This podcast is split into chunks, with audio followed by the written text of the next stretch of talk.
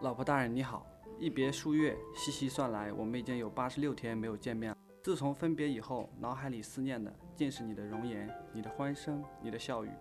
记得我们在学校恋爱的时候，那时我们的胆子都还小，都是用小纸条互相传递对彼此的爱意。虽然现在距离远了，但我们都还是每天会坚持去视频、去语音，这已经成为我们生活中的一部分了。相恋十年，但你我的心都没有变，都还保持着那颗相恋的纯心。趁着新年的到来，我想给你写一封信，算是温存一下我们美好的回忆吧。除夕将至，老公在这里保证，不管我在什么地方，我们的心都是紧紧相依偎的。记得我们在相爱时，我曾答应过陪你每天去看日出、日落，每天给你做早餐、中餐、晚餐。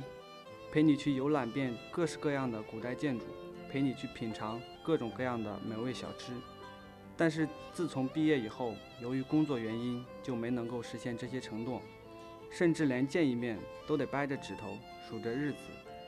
作为一对新婚夫妇，我甚至连蜜月都没能给你。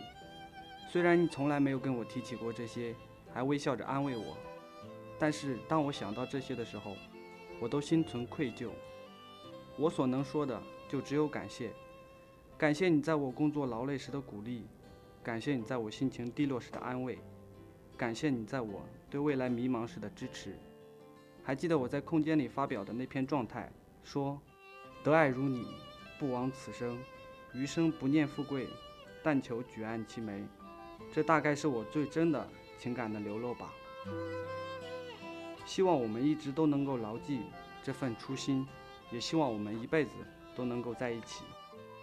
二零一八年已经到来，相恋十年了，我想说，宝贝儿，我爱你。